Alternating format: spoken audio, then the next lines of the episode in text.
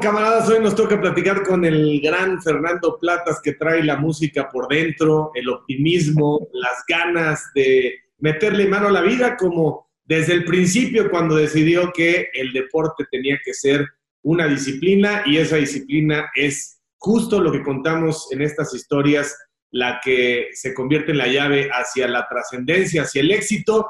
Y lo que queremos, mi querido Fernando, es saber de dónde vienes, también a dónde vas, pero cuáles son los orígenes y las circunstancias que te llevaron a ser hoy un deportista de colección en México, porque muchos vamos a pasar, mi querido Fer, pero cuando estén tus bisnietos y volteen a ver la historia y la medalla de Sydney, pues ahí queda para siempre la trascendencia de tu esfuerzo. ¿Cómo estás? ¿Cómo va la vida? Bien, Javier, muy bien, muchas gracias por la invitación y la verdad, muy, muy bien, tratando de adecuarnos a esta nueva realidad, ¿no? Pero todos este, echándole muchas ganas, como siempre.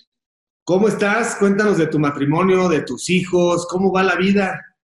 Muy bien, la verdad es que ahora con un, digo, mi proyecto de vida, mi familia, mis dos hijos, mi esposa, Daniela, el hijo mayor Fernando tiene siete años, cinco Mateo, y pues bueno, la verdad es que hoy con este gran reto de lo que es la educación en casa, ¿no? La educación a distancia y pues todo el mundo le tiene que entrar, pero muy padre. Es un gran proyecto, es único, el, el tema es el papá, ¿no? Siete y cinco, o sea, ya decidiste tener hijos y meterte a la tómbola del matrimonio ya 21 años. Sí, sí, sí, es todo un proyecto, pero la verdad es que es, es increíble lo que puede, eh, cuando piensas que, que, todo estaba dentro de, de, algún tema como era el deporte, es increíble cómo te sorprende ahora que lo que vives a través de tus hijos, a través de tu esposa, es una vivencia fuera de serie. ¿eh? ¿Cuántos años de casado llevas? Llevamos 12 años de casados. O sea que te casaste a los 35, ya madurito. Ya madurito, o sea, hasta el último momento que me pude defender. Y ya de ahí nos casamos y la verdad es que esperamos buen tiempo, disfrutamos mucho y una vez que empezaron los muchachos, híjole, todo se aceleró, todo se aceleró. ¿Dónde la conociste? ¿Quién es ella? Daniela Ramírez Ramos, mi esposa fue también atleta de natación artística. Nos conocimos, híjole, muchísimo tiempo. La primera vez la conocí en el 96 está chiquitita, chiquitita, yo llevo casi 10 años. Y después ya la vi como seleccionada nacional, casi este, regresando de Sydney. Ella se retiró, continuamos siendo amigos y pues flechazo. La verdad es que duramos un año, un año de novios y dije, aquí es o aquí es. Y al año de, de, de novios le pedí matrimonio. O sea que la venías espejeando, la conocías, pero tenías circunstancias hasta que coincidieron. Es, es un excelente término, sí. Nos veníamos fuimos excelentes amigos y la verdad yo creo que ese fue un, un, tema padrísimo porque me conocía, la conocía perfectamente y fuimos creciendo con, con la relación. ¿Y ahora ella dedicada al 100% a los hijos o también tiene actividades? De, fíjate que ella es licenciada en Administración de Empresas Turísticas y guía Montessori, educadora, pero la verdad es que está dedicada a tiempo completo con, lo, con los niños, este, es, es, un trabajo impresionante. Ahora, ahora sí, estando en casa y viendo lo que se hace, la verdad es que mis respetos, ¿no? ¿Y son bien portados los chavos, Fer, o qué? La verdad son unos tipazos, pero pues salieron acelerados, está, tienen la dinámica de su mamá, este, yo creo que mi, mi dinámica, mi inquietud, entonces son niños que tienen que tener muchas actividades, son niños que les encantan sus actividades, su creatividad, y pues eso eso hace que nunca el, el, estemos tranquilos, ¿no? Siempre hay algo que hacer.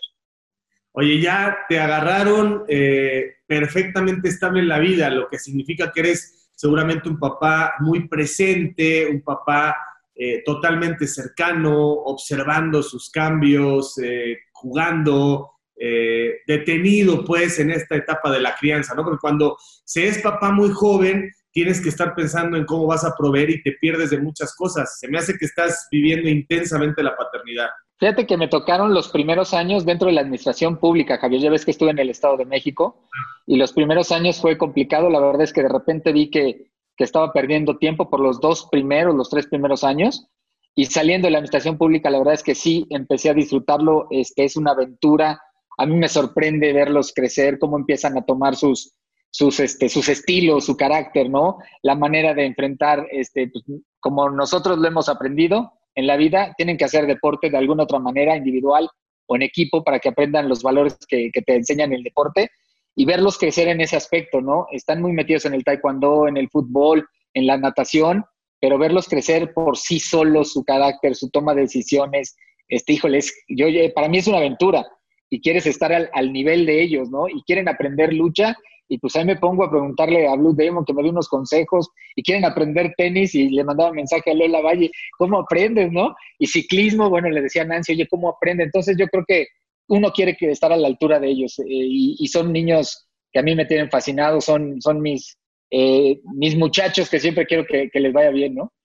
Oye, y ya se da cuenta sobre todo el mayor que te reconocen y que te saludan, ya le contaste tu historia, deben de decir que hubo mi papá, además de ser mi ídolo, es el ídolo de multitudes o qué. Fíjate que ha sido un proceso y yo creo que como tú dices, hoy Fer a los siete eh, entiende más. Eh, él ya le dice, no, no pónganse, yo les, yo les tomo la foto, ¿no? Este, o ya se nos vamos a tomar la foto y se va con su mamá, pero, pero empieza a entenderlo y, este, yo lo que le he enseñado es que al final del día esa es una historia que él tiene que saber, pero él irá haciendo su propia, su propia historia, ¿no? Él, en su proyecto y lo disfrutan, lo disfrutan. Este, a veces el pequeño Mateo te dice, papá, papá, ya te van a venir a pedir una foto y eso, bueno, pues es, es padrísimo para lo, que, para lo que a mí representa el, el tema de que tu hijo te lo diga, ¿no? Oye, son coordinados para el deporte, hijos de dos atletas extraordinarios, son coordinados, son buenos, eh, para la edad, obviamente, sin presionarlos. ¿Cómo los ves? Porque luego hay niños que nomás eh, dan un paso y se tropiezan y que avientan la pelota y la avientan chueco eh, que patean muy mal, o sea, sé que ahorita es como muy recreativo, pero ¿cómo los ves, la neta? La verdad, los veo con cualidades, pero como niño con cualidades, el reto es que lo atrape, ¿no? Que, le, que le represente un reto. Este Mateo tiene muchas cualidades, es más dinámico, es más elástico, pero Fer es muy fuerte, es más alto para su edad, entonces tienen cualidades completamente diferentes.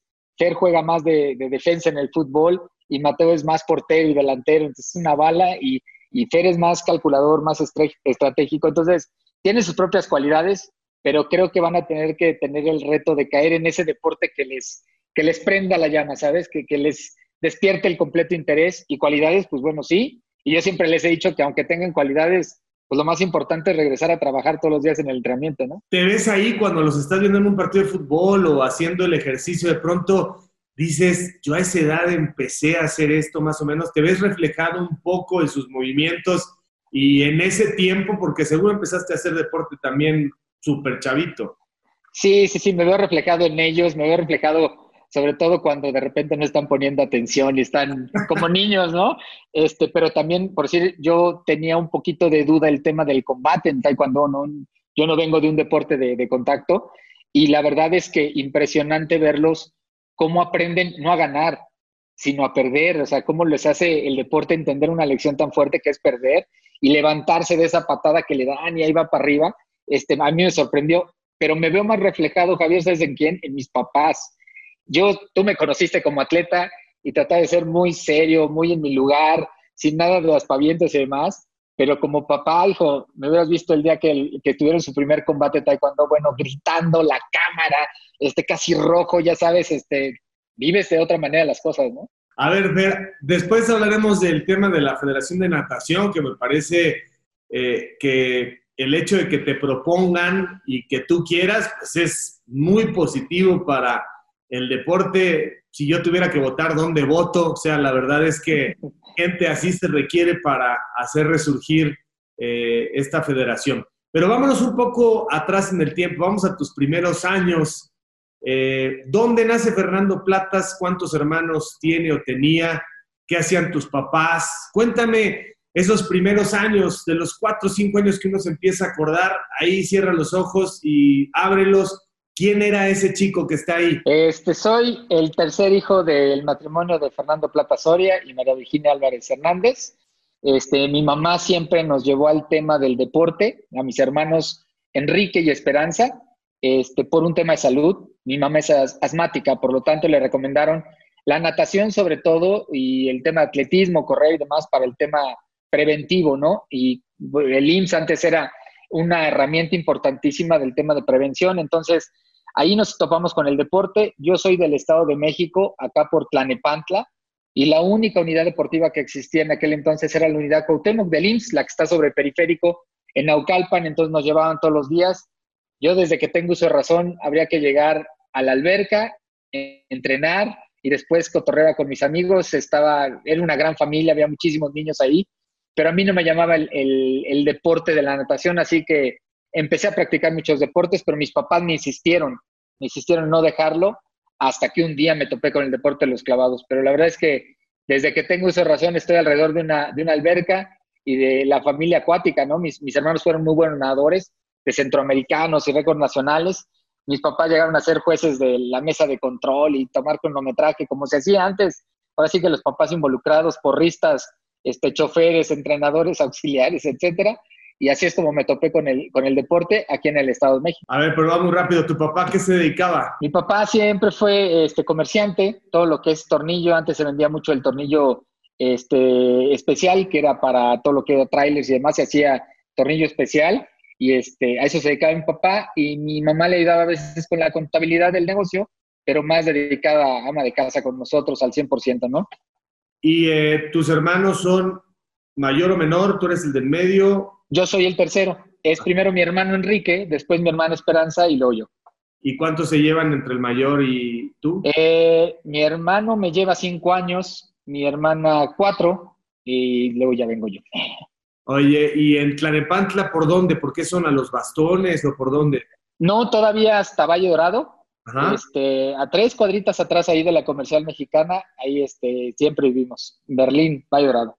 ¿Las escuelas? ¿A qué escuelas fuiste? Fíjate que siempre fui a La Salle, justamente a La Salle Arboledas, cuando todavía La Salle pertenecía a los hermanos lasallistas, luego se separaron y ya me quedé en la, en la escuela La Salle del, del estado, ahí desde kinder hasta hasta la secundaria ahí me quedé en, la Salle haciendo arboledas. ¿Y qué tal eras para la escuela? ¿Aplicado? ¿Medio distraído? ¿Machete? Fíjate que normal, normal. Este, la verdad es que era de esos que estudiaba poquito y no tenía problema para las calificaciones. Pero sí, sí, sí, conforme fui creciendo, me volví bastante, bastante inquieto, muy dinámico. Siempre, mi problema es que siempre me agarraron en actividades que andamos organizando con varios y que pues, no eran malas, ¿no? Pero terminan siendo una travesura para los profesores. O sea, empezaste muy serio y después te volviste ya un cabecillo, un lidercillo, ya medio guerrillero.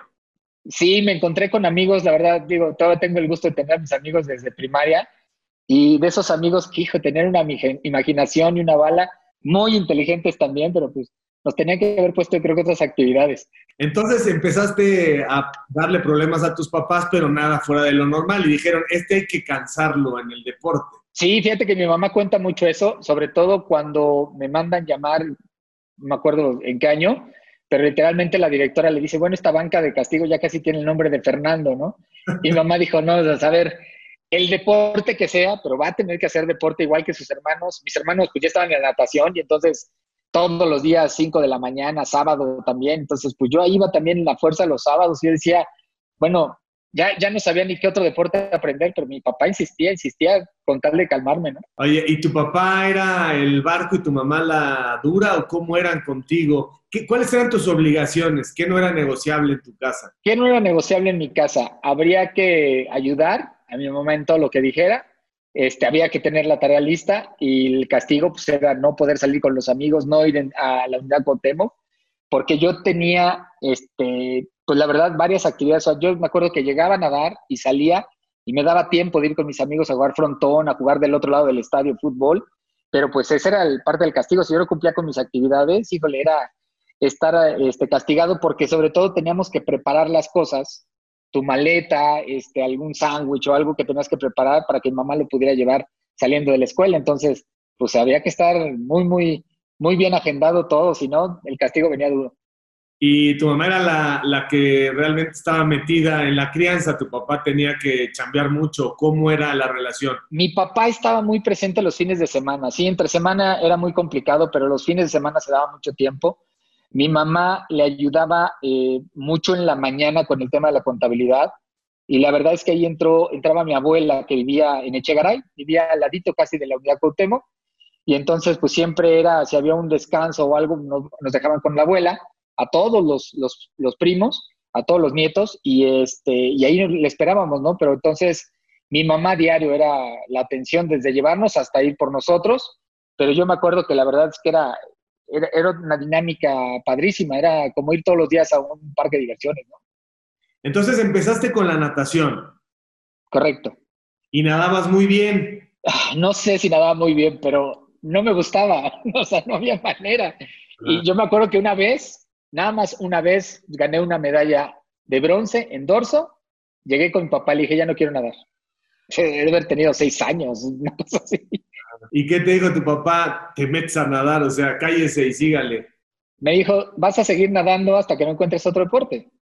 Y le dije, bueno, pues el que quieras. Y pues sí, empezamos fútbol al otro día, básquetbol, gimnasia. Pero era una semana y no me cambiaba. Una semana yo le pedía que me cambiara. Y así estuvimos un año casi.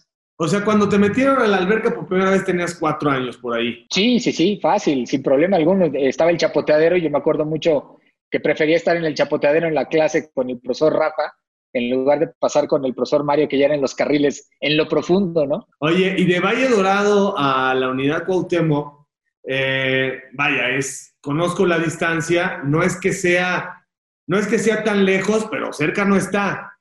o sea, y había horas de tráfico ya en, esos momentos. Sí, claro. Sí, claro.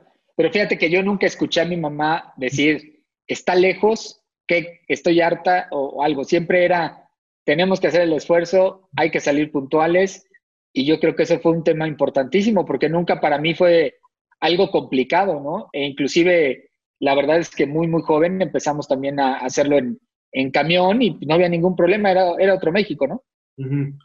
¿Y en qué momento, Fernando, empieza el tema del clic con los clavados? O sea, ya estás ahí en la alberca y de pronto estás un poco saturado de la natación ¿Cómo se da esa transición? ¿Qué fue lo que pasó y recuerdas en qué momento se dio que dices, ah, me gusta esto de los clavados? Fíjate que el tema fue antes de los siete y, fue meses antes de cumplir siete años. Porque me acuerdo muy bien que mi papá se enoja porque las calcetas de fútbol ni se habían ensuciado. O sea, de que había abandonado el, el entrenamiento de fútbol. Y mi papá me dice, pues yo no sé qué vas a hacer, pero vas a tener que entrenar algo. Mi papá ayudaba, como te decía, al cronometraje ahí en la asociación y entonces pregunta que qué clases faltaban y le dicen, clavados, tráigaselo. Ahí trae, siempre traen a los niños que son muy inquietos. Y entonces mi papá me inscribe a clavados. Y me acuerdo muy clarito, me inscribe lunes, me dice, vas a entrenar. Pero la verdad es que yo era bastante abusado y llegaba y no me iba a entrenar. Me iba a jugar frontón, me iba con los amigos, me mojaba el cabello, mojaba el traje de baño, salía y le decía a mi mamá, está padrísima la clase de clavados. Mi papá le marca el jueves a Salvador Sobrino, Javier. Y Chava Sobrino empezaba como monitor y le dice, oiga, ¿cómo va mi hijo Fernando Platas? Y le dice, ¿quién? Fernando Platas. Dice, no, no tengo a ningún niño con ese nombre. Le dice, ¿cómo que? No, no, no, es que tiene que ir. Pues no ha ido. Y entonces le voy a decir que vaya. Por favor, profesor, ayúdeme. Este chamaco tiene que entrar en, en el carril. Y entonces el jueves me dice mi papá, te voy a ir a ver el sábado a entrenar. Y bueno, yo me puse 20 colores, dije, no, pues ni modo entrenar. Y voy el viernes, Javier, y me siento, y Salvador Sobrino me decía que si los brazos y demás, y yo me volteé a ver las plataformas, los trampolines, y me cautivó. O sea, de repente ver gente que daba vueltas, parados de manos, brincos, y simplemente me quedé así, me volteé con el profe el Salvador, le dije, yo quiero aprender esto. Y el sábado cuando vio a mi papá, yo ya estaba entrenando. Y así es como me topé con clavados. Pero a ver, primero entrenas, eh, antes de tirarte, empiezan a hacer como ejercicios de gimnasia y hacerle los colchones y dar las vueltas eh, abajo, ¿no? Fíjate que clavados tiene y tenía una gran virtud que literalmente empezabas con muchos juegos. Y esos juegos iba desarrollando al niño velocidad, brinco, fuerza, todo el tema de equilibrio. Y para ti eran juegos, ¿no? Este, ir y venir, este, que si ibas a, gatas. Entonces, durante mucho tiempo fue ese proceso, pero tienes muy ahí a la mano al lado, este, lo padre es que eh, la Unidad tenía el primer equipo, casi casi. Yo me acuerdo que el sábado yo veía entrenar a Carlos Girón con Salvador Sobrino, con Francisco Rueda, porque estaban en el proceso para 84, para Los Ángeles 84. Entonces los veíamos entrenar, terminaban de entrenar y nosotros empezábamos a entrenar como chavillos, ¿no? Entonces, tienes como muy claros los ejemplos, pero el proceso es poco a poco este, empezar en las camas elásticas, en los trampolines que, están fuera de la alberca y luego poco a poco también a lidiar con el un metro, con los tres metros para, el tema de la altura, ¿no? Y desde esas primeras sesiones, eh, intuyeron, te diste cuenta tú y los demás dijeron, ah, caray, este chavo es diferente? ¿O en ese momento todos son iguales y es cuestión de esperar para ver quién rompe y quién marca diferencia? ¿Cómo es? Sí, sí, así como lo dices, Javier, hay que esperar, hay que ser muy pacientes. Los entrenadores tienen que hacer un proceso, sobre todo para lidiar con el miedo. Estás hablando de niños de 6, 7, 8 años que tienen que ver cómo va su proceso con el miedo. Entonces, la verdad es que esa es la gran virtud de los entrenadores, pero lo que sí, que fue muy claro, es que me gustaba. Este, yo me acuerdo mucho que Salvador platica con mi, con mi papá y le dice, pues a este chamaco le encanta. Y me tocó una generación con muchas cualidades. Me tocó a un este, V. Ramírez, este, Didier Mena, Marijose Alcalá, José Antonio Ponce, muchos de los que fueron campeones mundiales juveniles, el mismo Jesús Mena, ¿no? Entonces había que ponerse a entrenar porque la, la vara estaba, estaba bastante alta, había competencia, pero era, era muy divertido, era de verdad ir todos los días a algo completamente divertido. Oye, ¿y te acuerdas de tu primer eh, encuentro de palabras con Carlos Girón? ¿Te acuerdas de ese momento eh, de quien pues ya se nos adelantó eh, tristemente y sorpresivamente era, pues imagínate ver, ¿no? Los niños a la figura. Era rockstar.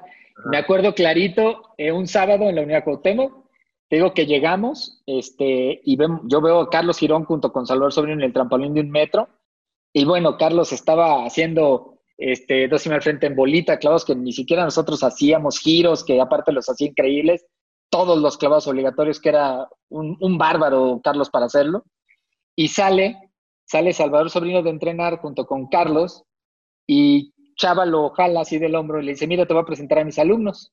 Miren, chavos, Carlos Girón, medallista olímpico de, de, Moscú 80, este, y nuestro campeón olímpico, me acuerdo muchísimo que dijo campeón olímpico, y, de inmediato, bueno, todos, oye, Carlos, y, yo me acuerdo mucho que nos empezó a preguntar el nombre a cada uno, y éramos un, como 20 chamacos, ¿no? El nombre a cada uno, y este, cuando yo le digo Fernando Platas, me dice, hay platitas. Y hasta el último día que yo vi a Carlos Girón, siempre fui platitas. Y lo más padre fue que nos pudiera contar cómo competía con los demás. Yo creo que este, ese, ese sábado para mí escuchar a Carlos fue magia pura, porque inmediatamente llegué a la casa de ustedes y lo quise preguntarle a mi papá y que si sabía y la historia y que la competencia, al grado de que tuvimos que ir al Comité Olímpico para que nos pasaran un, un, un, filme que tenían que era la competencia de Carlos Girón. Pero la verdad es que ese sábado yo me acuerdo muy, muy claro, este, lo que siempre voy a recordar es que del primer día que me conoció, me dijo platitas hasta el último día y eso para mí significaba, pues bueno, toda, toda la amistad que podía tener con Carlos. Sí, era 18 años más grande que tú, 18 y se fue. ¿Cuándo fue la última vez que lo viste antes de, de su accidente? El diciembre, el día de la asamblea, ese día que salió a, Cancún, este, literalmente nos sentamos juntos. Todavía le, mandaba una foto a, mi esposa de que para variar este, no estábamos poniendo atención y este, estábamos platicando y me, justamente me estaba platicando que iba a Cancún a ver a, su nieto y pues bueno, estaba muy contento, él ya se quería ir y pues ese fue el, el último día que, que lo vi este, pues después pude platicar ya nada más vía telefónica, pero ese, ese fue el último día. Qué triste, ¿verdad? Porque la vida es muy delgada y siempre estamos haciendo planes y dando todo por hecho y no sabes en qué instante vamos a, a dejar de estar. Bueno, entonces regresemos esos años en la alberca con Girón inspirándote, con la pasión que ya se te había metido, el agua corría por tus venas y ya no querías dejar esto. Supongo, Fer, que el entrenamiento es exhaustivo. Debe dar mucha hambre un entrenamiento de clavados, ¿no? Sí, es muy dinámico. Es, eh, yo creo que hay una parte muy padre que, que, terminas exigiéndote cosas nuevas, ¿no? Por la parte de la técnica. Entonces llega un momento en que sí es muy, muy eh, demandante. Pero la verdad es que cuando estás niño pueden ponerte a entrenar, después a jugar y volverte a poner a entrenar y tú te sientes en el, en el mundo ideal, ¿no? Y, y yo creo que eso fue algo muy importante que hizo esa generación de entrenadores, tener chavos muy competitivos dentro de la, de la fosa de clavados. Y empiezas a ganar, empiezas a generar una expectativa en ti mismo, empiezas a creer que puedes ser mejor cada evento. ¿Cuándo te das cuenta que eres bueno? Yo creo que el primer, hay, hay como dos resultados que me marcaron mucho. El primero fue la gira a Rusia-Alemania, en el 89 este, y que gano tercer lugar en, en Leipzig, este, frente, la verdad, a clavadistas con mucha experiencia. Este, también estaba José Luis Rocha, pero había dos, tres alemanes y dos, tres clavadistas este, americanos con mucha experiencia. Y fue así como un despertar de, wow, o sea, sí puedo, estoy a nivel internacional y me puedo poner al tú por tú con, con quien sea. Y el otro momento importante, los Juegos Centroamericanos del 90, este, cuando yo platicaba con Chava Sobrino, decía, yo quiero ganar todas las pruebas. Quiero demostrar que puedo completamente con todo el paquete, un metro, tres metros y diez metros. Y, competir en casa siempre, siempre es algo especial, ¿no? La alberca olímpica, este, estar llena la instalación, Juegos Centroamericanos, y que ya al, segundo día la expectativa es que tú ganaras, ¿no? Ese, no había otra, otra expectativa, es que tú ganaras la prueba, tanto trampolín tres metros como 10 metros, y yo creo que fue un momento que dije, sí puedo, sí puedo y, tengo ganas de. El sacrificio, eh, quizá como te gustaba tanto, no te pesaba y no se considera como sacrificio, pero sí lo es un poco el apartarte de ciertas distracciones propias de la edad, porque por más que te guste ese deporte y por más que te sepas bueno y que vas creciendo, pues vas viendo que los otros cuates pues, tienen tiempo pues, para la chela y para la chava. Este, ¿Cómo no estar volteando para allá y cómo no decir, bueno, voy a hacer las dos cosas? Porque como somos jóvenes y nos sentimos Superman, de pronto dices, voy a entrenar igual, pero también me voy a ir al reventón y no me va a pasar nada. Fíjate que clavados yo creo que tiene una dificultad, es muy exigente. Es, es, un deporte que de verdad tú le das pausa, tú no, no eres disciplinado en lo que tienes que hacer de día y lo pagas teniendo o no teniendo cualidades, aunque seas un atleta, yo creo que yo fui un atleta de disciplina y la verdad es que en algún momento dije, no hombre, yo todas las puedo y de manera inmediata, si el deporte te jala las orejas y dice, ¿a dónde, compadre? O sea, no se puede. Por lo tanto, la verdad es que sacrificios en cuanto a ver que los demás hicieran, no, yo creo que me pesaba mucho el tiempo con mi familia, siempre hicimos una familia muy unida, sobre todo en esa época mis papás, mis tías, e, en fin, eso me pesaba, ¿no? Este, y yo creo que lo que sí me empezó a desesperar es empezar a ver un poquito el tema de, mi carrera. Yo quería literalmente graduarme como cualquier otro, otro estudiante, pero no podía, o sea, había años que había que dejar, había que llevar menos materias, entonces empezar a jugar con los tiempos y tener a mi papá este, siempre diciéndome, a ver, está perfecto, pero con una medalla no pides chamba, ¿no? O sea, hay que tener un título, hay que tener algo por lo que, preparación por lo que sí tú puedes presentar proyectos este, creo que esas dos fueron lo más, lo más complicado. Lo demás, como tú dices, la verdad es que me apasionaba tanto y, tenía muy claro lo que querías. No, no es de que no, no, no te duelan, pero simplemente sabías que lo que tenías que hacer para tener los resultados, ¿no? Y en la escuela había quien te daba chance, había quien decía, si no vienes, no hay manera. ¿Cómo fue esa compañía y esa ayuda o esa no ayuda de las escuelas en esas etapas? Fíjate que en la preparatoria, yo estudié en la preparatoria de La Salle, ahí en Benjamin Franklin. Y el, el padre Rafa, que era el rector, desde el primer día me mandó llamar y me dijo, a ver, aquí el que tiene que organizar, pedir permisos, coordinarse con los maestros, es usted. Es su responsabilidad. Y si usted quiere seguir siendo atleta, va a aprender esto. Y yo creo que fue una lección de vida, Javier, porque la verdad es que a partir de ahí yo entendí que yo era el que tenía que llegar con el maestro, platicar, ver todo, porque no había un sistema que, lo tuviera. Y entonces sí, efectivamente a veces me topé con maestros que me decían, no hay manera, compadre, aquí hay que ser estudiante de tiempo completo. Y pues bueno, al final yo tenía la, oportunidad de platicar con ellos y encontrar la manera en que sí.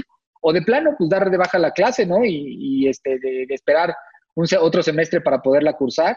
Pero me enseñó a lidiar ya ya a ser responsable de lo que tenía que, hacer como estudiante y, si quería un resultado como atleta lo tenía que demostrar. Entonces, yo creo que fue una lección de vida porque además todos los proyectos son así, ¿no? Tú tienes que trabajar por ellos y tienes que, entender y explicar hacia dónde quieres ir. Este, y eso fue una, una muy buena lección en lo profesional, se puede decir. Ya hace 20 años entonces que te consolidas, te consagras, 20 años Llegaste con la suficiente juventud y experiencia, Fernando. Era el momento, ¿no? La vida fue muy sabia y el proceso tuyo fue completamente digamos, lo que establece un programa de trabajo de vida, ¿no? Sí, sí, sí, yo creo que fue el momento ideal, llegué con mucha madurez, llegué con un excelente equipo de trabajo, con mucho apoyo, este, no solamente de, tu equipo, sino también familiar y que entendieran qué tenía que suceder.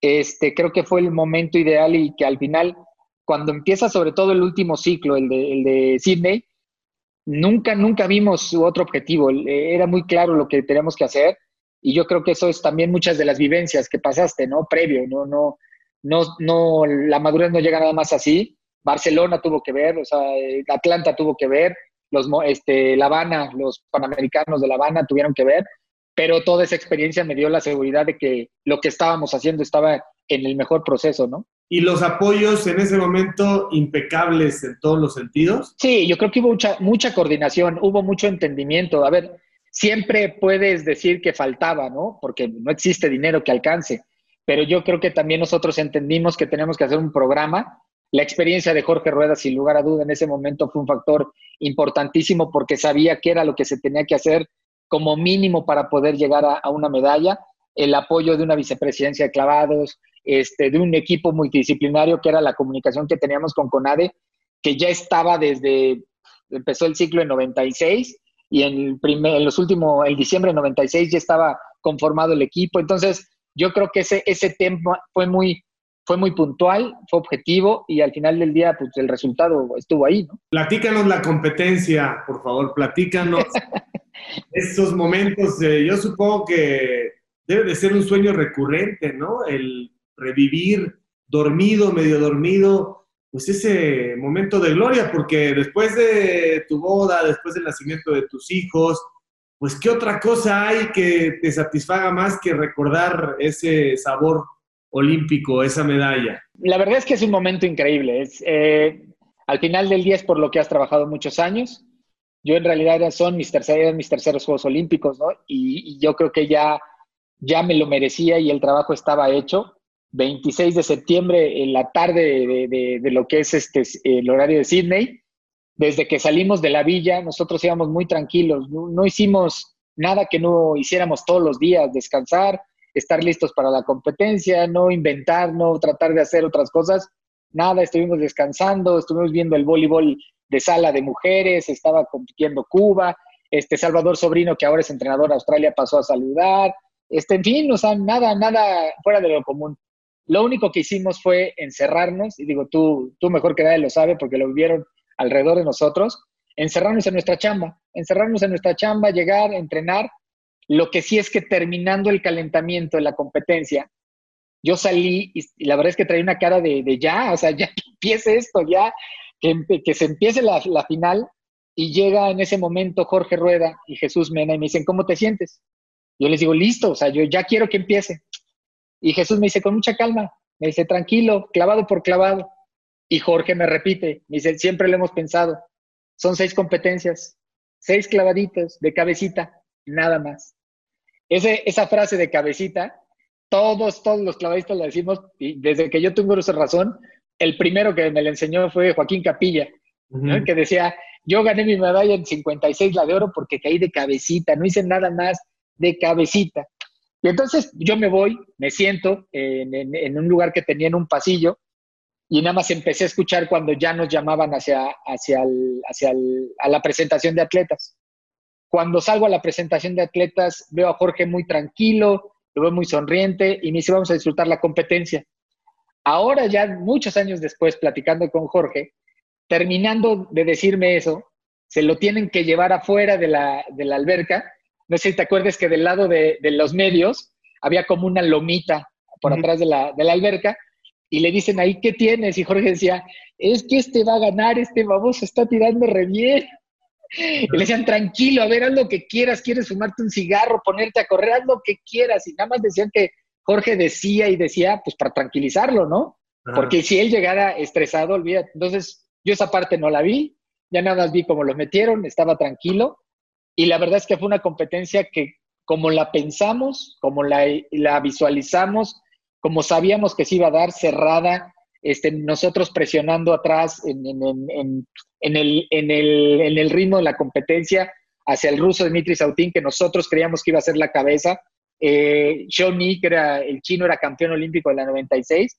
Nosotros sabíamos que íbamos a llevar la presión y que en eso no iban a poder aguantar ellos. Entonces, desde el primer clavado era estar pegados y estábamos así porque en la mañana tiramos obligatorios. En aquel entonces se tiraban obligatorios, ahora ya no.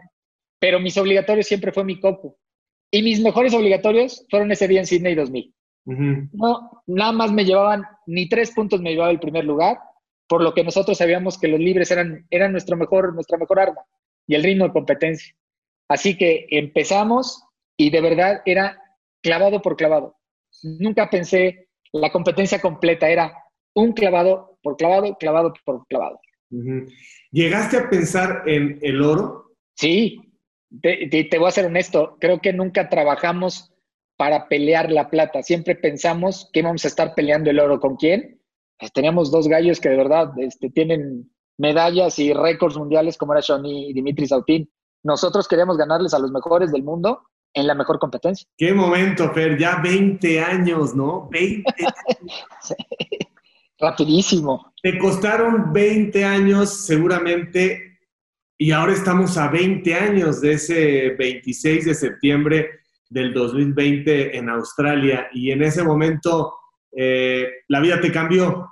¿Cómo? Bueno, ya ganas la medalla, eh, seguramente dices, esto es lo que busqué durante tanto tiempo, ¿no? Consumación, realización. A partir de ese momento, la vida te cambia, porque la medalla está colgada y eso tiene compromiso, tiene ventajas, pero también tiene reflectores, pero también tiene compromiso. Ahora tienes que ser ejemplar, porque ya ganaste la medalla, entonces tienes que ser inspiración, ¿Qué ha pasado en estos 20 años después de esa medalla? esa ¿Dónde está la medalla? ¿No la tienes por ahí? La medalla, creo que sí. Ay, mira, me agarraste, me agarraste en curva, pero sí, sí la tengo. Bueno, no la has empeñado, ¿eh? No, no, no, todavía no. Todavía no debo tanto. pero sí, mira, justo aquí la tengo. Ahí está, la medalla de Sydney 2000. Sydney 2000. La medalla de plata de Fernando. Sí, sí es la original, ¿eh? No, no es la copia. Oye, las siguientes 24 horas, ¿te acuerdas? Entrevistas, la llamada del presidente, México, desfile. ¿Qué hiciste? ¿Qué, qué hiciste las siguientes 24 horas además de visitar Azteca, Televisa y bla, bla, bla? Fíjate que yo siempre pensé que iba a ser como muy, muy emotivo, ¿no? Este, este tema. Y empecé a, empecé a vivir a través de tu equipo, o sea, ver a Jorge emocionado hay una parte que cuando yo después de, la medalla paso por, por, un pasillo que era el de, el de salida de la alberca y veo bajar a Carlos Mercenario, a Jesús Mena, a Carlos Girón, venían justamente de la cabina de Televisa, este, y los veo bajar y los veo muy emocionados. O sea, para mí fue muy representativo porque al final pues ellos eran medallistas, yo quería ser medallista también, pero ninguno me pudo decir ni, ni felicidades, o sea, se les salían las lágrimas. Carlos este, nada más me abrazaba y con la otra mano se, cerraba los ojos. Jesús este, no podía decir nada, Carlos igual mercenario. Entonces para mí fue muy representativo eso y empecé a vivir. Yo creo que también, y tú mejor que nadie lo sabe, fuimos una generación, la de Sydney, muy apapachada por los medios. todos los medios nos conocían, habían vivido con nosotros a nuestro lado nuestra historia, la de Soraya, la de Víctor, la de Noé Hernández, todos, todos siempre habían estado muy, muy cercanos. Entonces, empezar a pasar por los medios, pues era muy padre, era disfrutar con los amigos que veíamos todos los días en la piscina, cubriendo la nota, este, contar nuestra historia, este, contar los detalles de, lo que había sucedido.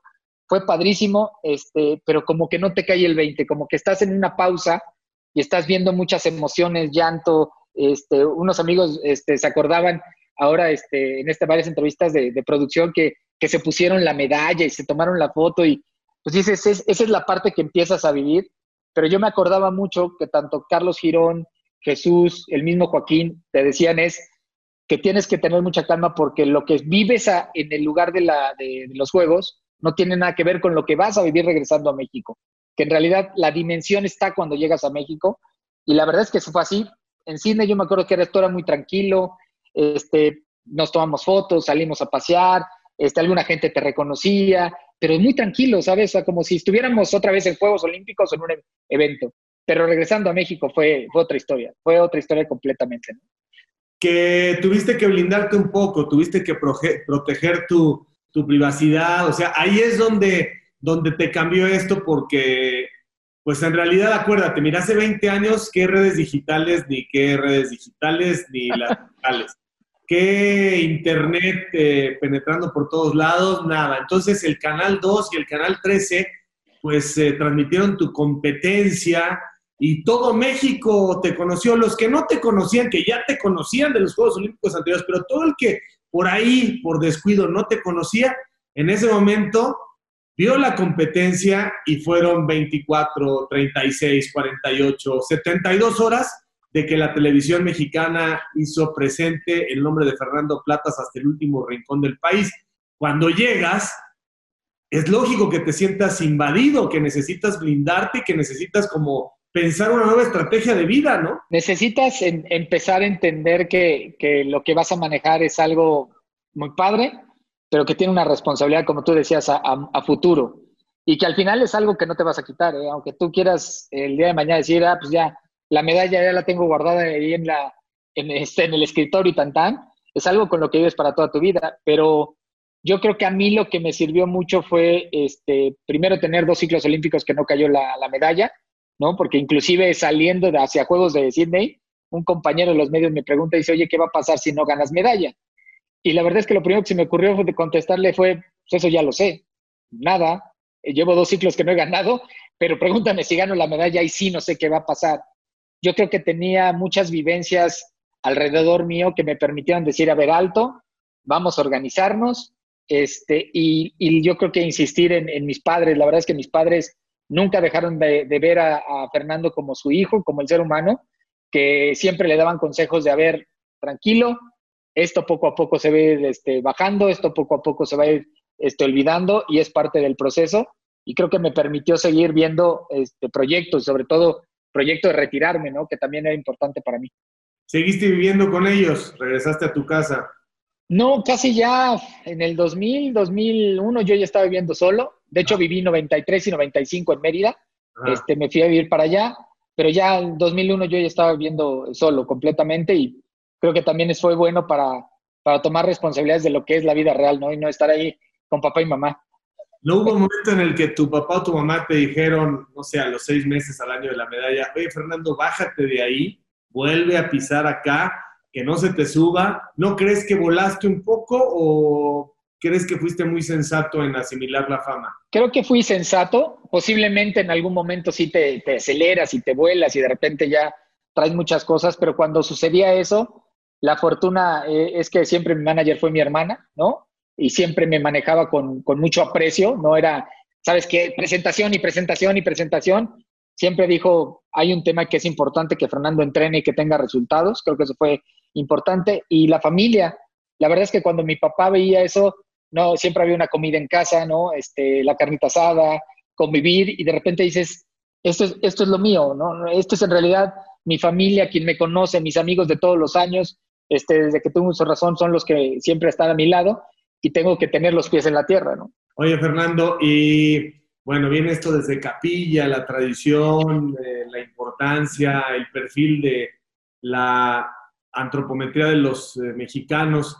Vienen buenos clavadistas, la siguiente generación eh, está igual de preparada, está igual de capacitada. Eh, los que hoy tienen 15, 16, 17, no hablemos de los que ya van a ir a, a Tokio, que son los nombres que más o menos manejamos, pero ¿se está reciclando con la misma calidad, con el mismo trabajo o estamos, estamos perdiendo tiempo y perdiendo método con los chavos? Porque supongo que materia prima sí hay. No, fíjate que es una generación también muy preparada. Está Melanie, está Aranza, está Lola, eh, está Adrián, está Kevin, está el mismo Juan Celaya que está tirando clavados sincronizados con, con, este, con Yael, este, el mismo Jair que podría llegar, que no es, no es tanto de la de generación de, de Rommel, sino todavía tiene algunos años menos.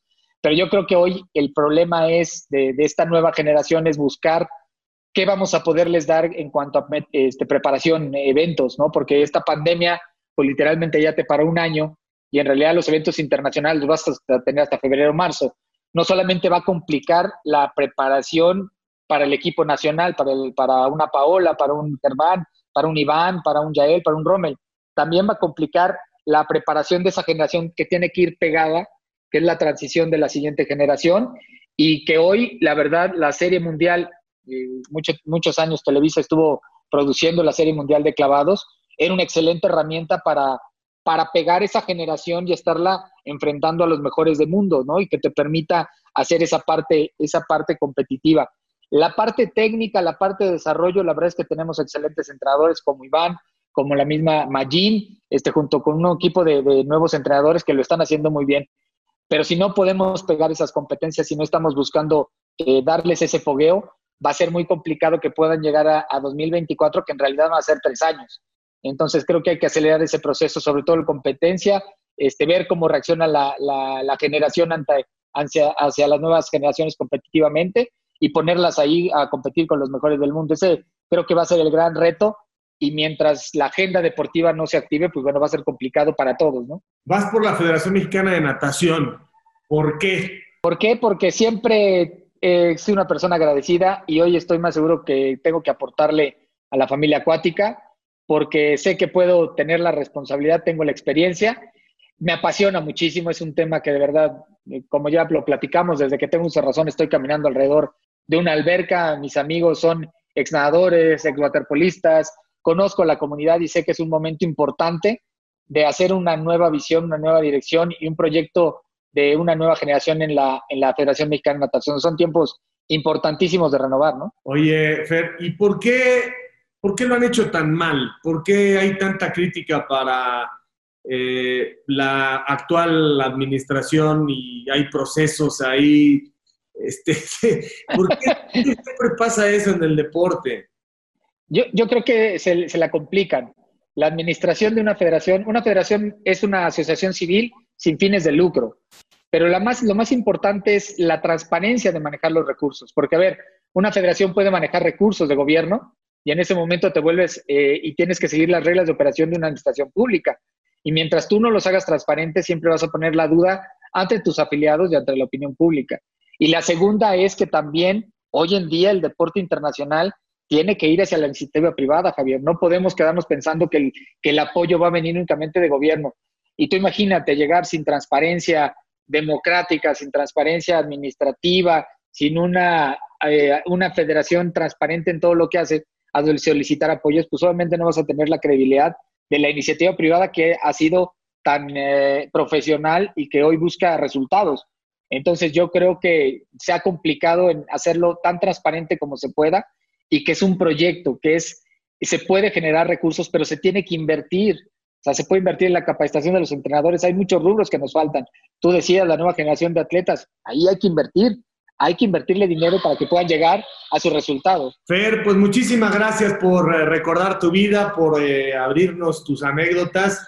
Eh, ojalá que triunfes porque, bueno, todo el mundo sabe de tu solvencia moral y de tu capacidad, del profesionalismo. Te has preparado para ser administrador del deporte y bueno, pues alguien como tú pone su reputación simplemente, digamos, en juego y eso es muy significativo porque eres gente de compromiso y ahora pues tendrías que dar obviamente los resultados que tristemente no se han dado y no solamente eso, vamos a ver en qué terminan los procesos contra los anteriores dirigentes. Muchas gracias, Fernando, mi cariño, un abrazo a la distancia y gracias otra vez por tu tiempo. Al contrario, Javier, como siempre, un gusto saludarte. Gracias por tu tiempo. Saludos. Así que, camaradas, por favor, no dejen de seguirme a través de todas mis redes, de suscribirse a mi canal, dale a la campanita, dale like. No te olvides de dejarme tus comentarios, yo mismo estaré respondiendo. Cambio y fuera, camaradas.